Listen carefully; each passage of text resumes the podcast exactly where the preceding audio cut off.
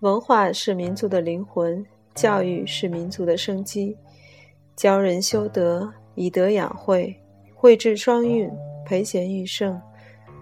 欢迎来到德音之声，我是主播德音学堂大刘老师。今天在这里与大家谈一谈这样一个话题：中国文字与语言反射区对于开会意志的原理及作用。今天的内容选自熊春锦先生所著《德惠智教育辅导答疑汇编》一书。诺贝尔奖获得者、美国脑科学家斯佩里认为，左脑主要从事逻辑性、条理性的思维，右脑主要从事形象思维，是创造力的源泉。是艺术和经验学习的中枢。右脑记忆量是左脑的一百万倍。日本医学博士春山茂雄提出，右脑是祖先脑，储存了人类五百万年在进化过程当中所积累的智慧，赋予人以直觉、灵感、顿悟、创意等等。其信息量为左脑的十万、百万乃至千万倍以上。现代科学将大脑结构分为左右脑而论，古代医学将大脑由表及里分为皮层、质层、核心层三部分。这三层脑结构具有统一性、分层性和左右共构性。这是更为科学的结论。中国文字语言具有开会意志的优秀特点，这已经被当代中外科学研究的成果逐步证实。其主要原理是，汉语语言区在大脑的独特位置，会同时启动和使用左右脑。教育部设在解放军三零六医院的认知科学与学习重点实验脑功能成像中心，与香港大学合作的一项最新科研成果，最终揭开了中国语言文字与西方语言文字不同的谜底。科研成果揭示出，使用表意象形文字的中国人与使用拼音文字的西方人大脑中。语言区并不在同一个地方，而是各有自己的语言反射区。研究发现，人体大脑语言功能区其实有两个，一个是位于前脑的布鲁卡区，另一个是位于后脑的威尔尼克区。使用中文的人，平时主导语言功能的主要是大脑中前脑的。布鲁卡语言区这一语言区与运动中枢区紧相毗邻。既然中文语言功能区与运动区紧密相连，运动也就是将口、眼、耳、手全都要动起来。要想学好中文，显然就要多诵读、多看、多写。舌头的运动、声带的运动就是重点。心开窍于舌，舌动窍开心明，开会而增智。总之，要靠运动来通过语言和文字启迪慧心和智识，并且诵读具有源泉式能量的经典，不断给生命中客观存在的慧识提供能量，使慧与智同步提升，持续发展。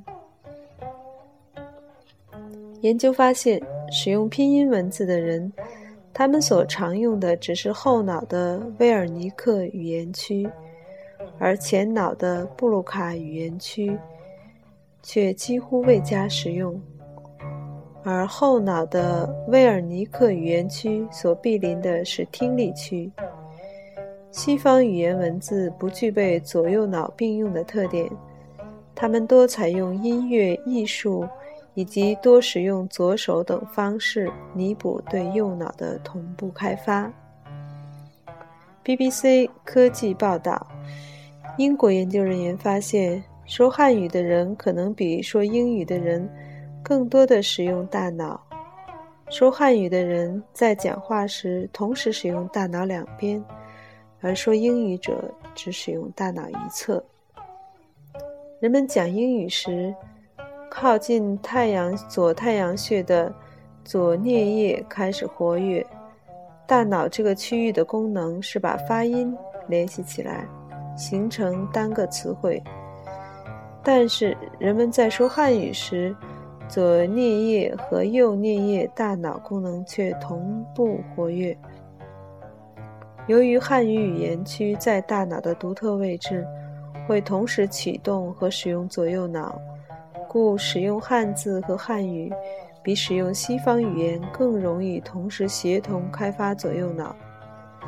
根据这一研究成果，我们再结合美国科学家在灵感产生的测试结果研究中发现，人类灵感在大脑中发生的区域就在大脑额叶的中央区，也就是中国修真道医学中所描述的洞房区域。就是大脑中央阴阳和合、中气以为和的地方。当我们诵读经典时，同时启动了大脑左右颞叶区这一对语言的阴阳活动区，同时进入活跃功能状态。此时，如果我们所诵读经典的内容含有较强的能量，并且能够被我们触发启动之时，那么就能够直接影响和作用于大脑额叶的深层，在洞房这个会性功能区内，阴阳和合，中气以为和，构成一个完美的质量用中启迪会性的太极图。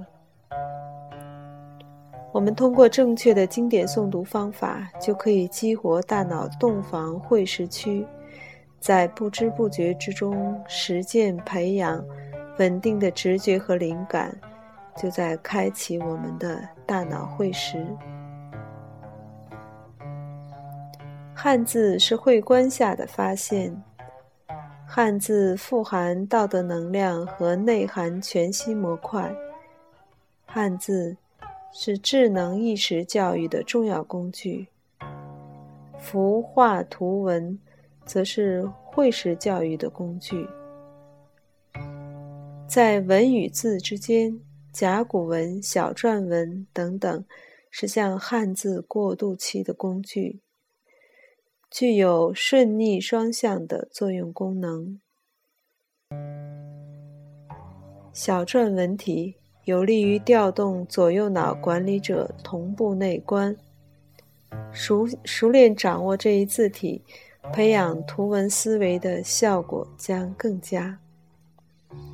中国根文化和传统教育完整保留着性会图文汉字三大文化基因和教育元素，这种根文化基因元素的完整性，构成了道学、佛学。儒学教育方法的统一性，这就是经典诵读教育。德惠智经典诵读，由于文化汉字的图像性和象意性，能够直接启迪大脑右侧的会识与左侧的智识同韵，只需要进行不求甚解的速读，就能实现良好的德惠智教育目的和效果。这是经典无为而治和不言之教的巨大作用力。好，今天的内容就分享到这里，感恩您的收听，感恩熊春锦老师的精彩阐释，再见。